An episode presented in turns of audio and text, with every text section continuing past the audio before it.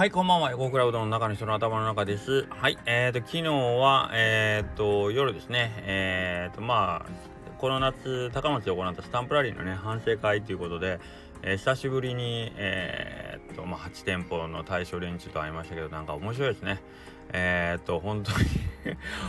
に いつも言いますけど、僕、子供の時に40歳の大人ってこんなにアホって知らなかったですよ。もう、8人が8人とも、8人が8人ともってたら清水さんに怒られるな。清水さんは60歳なんで。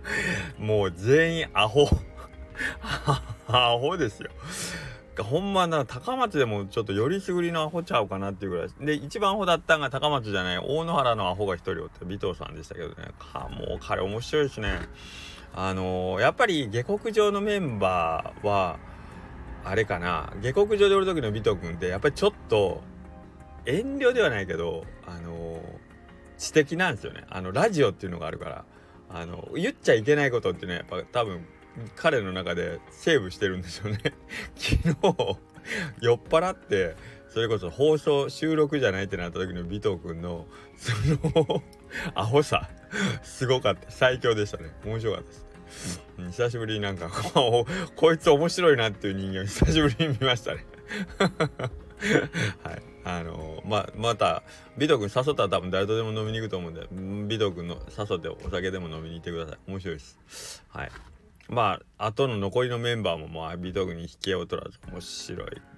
メンバーですね。すごかったな。僕はもうちょっと早々に先失礼しました。僕と清水さんとえっ、ー、とおじいちゃん連中 年配組はちょっとお先にっつって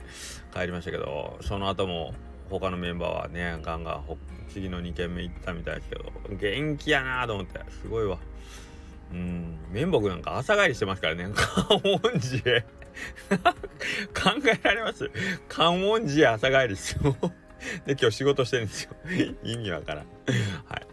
い。でえっ、ー、と今日はですねまあそのアホなアホな仮面は昨日脱ぎ捨ててですね仮面でもないかあれが本性今日はだから別の仮面をつけてえっ、ー、と実は今日あの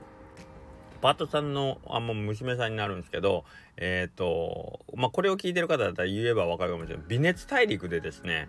えっ、ー、と微熱大陸の音声リコーダーを吹いてくれてバッキングトラックを作ってくれた、まあ、天才天才少女と僕は思ってるんですけどその彼女がですね今度ギターをちょっとやりたいっていうことで、えーとまあ、ギターの教えるんじゃないけどもうギターの弦音張り替えるっていうことをね今日一緒にちょっとやって、まあ、新しくそのギターをね、えー、とある筋から手に入れてなんかこう張り方からわからないんでみたいな感じで、あじゃあ一緒にやりましょうって言って、えっ、ー、と行ったはいいんですけどあのクラシックギターなんですよ。でえっ、ー、とま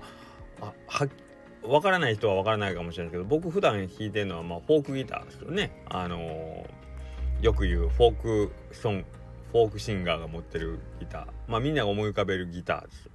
でクラシックギターってまああるんですけど見た目はあんまあんまりパッと見てもわからないんですけどまあちょっと違うんですよいろいろと。うん、で僕もクラシックギターの弦って貼ったことなくてそれこそ便利なもんであのー、ねネット検索してあこうやって貼るんかみたいなね感じでえっ、ー、とギター教えに行ってんのに調べながら交換するっていう。わけやからめちゃくちゃかっこ悪い。なんなんこのおじさんみたいな。調べながらやっとるやん。それ私でもできるやんみたいな。女子中学生のあの冷ややかな目を浴びながらあの一生懸命交換してきたんですけどあのー、まあ偉そうにたまに言われるんですけどギターやりたいんでちょっと教えてくださいって言われて教えてくださいって言われるんですけど僕も自分がその弾けるとは自分のギターがその人様に対してなんかこう教えられるようなギターではないと思ってる部分がありますんでえ教えてくださいって言われてもなーみたいな教えることってそれこそ弦張り替え方教えてくださいぐらいだったらいけるんですけどどうやって練習したらいいんですか？とかどうやって上手くなりますか？って言われても僕自身がうまくできないのにそれは無理だな。あの教えるって難しいなと思って。で普段から言うんですけどやっぱりあのアウトプットすることが、えー、っと結局一番自分の理解度を深めるってことなんですよね。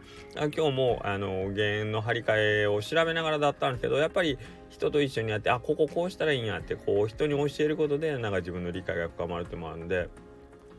ギターのその練習方法にとか、まあ、ギター教えてくださいって言われた時も結局自分の中に言語化できてなくてアウトプットできないっていうことはやっぱり自分の中ではまだまだそれがきちんとあれになってないんですよね。おでまあその自分の中で言語ができてなくて理屈とか何にもよく分かってないしでさっきから何回も言うけどうまくはないなりに一応やめずにずっと続け続けてたわけでもないけどまあやめずにずっとギターを触ることだけをまあね何十年も続けてきてたら一応今なんかこう曲を作って歌うっていう作業はなんかさらさらとできるぐらいにはなってるんですよね。はい。なんかそのでそれをして例えばみんながそれを一応聞いてあこの人がこういうことを歌ってるって理解できる程度のあの技術はどうやら身についてるみたいなんですけど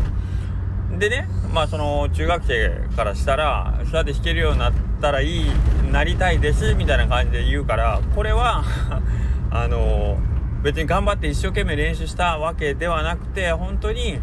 あの弾いてはやめ弾いてはやめっていうことを繰り返したけど完全にやめることなくえっ、ー、とまあ何十年も時が経てばこれぐらいは本当に誰でもできできるようになるからただ続けてくださいっていうことだけを今日その子に言ったんですよ。でまあこれはギターに限らず何でもそうなんだけど本当に続けるっていうことは結構何でもできるようになるんだなと僕は思ってるんでなんか自分の好きなことが一番いいんですけどやってて楽しいと思うことあの誰にも強制されるでもなく嫌々でもなく気が付いたら触ってたりもしくはなんかそのそれをしてたりっていうことを大事に、えーと、何十年もあのそその、ね、趣味とか、えー、そういう行為に、えーと向き合っていけばふとした時に振り返ったら周りから見たら結構あなたすごいことできるじゃんってこう言われるようなものになりますからそれは例えば今僕ら40歳から始めても全然60歳ぐらいになったらそれぐらいのものができるってことなのではい皆さんできれば何でもこれと思うものを楽しく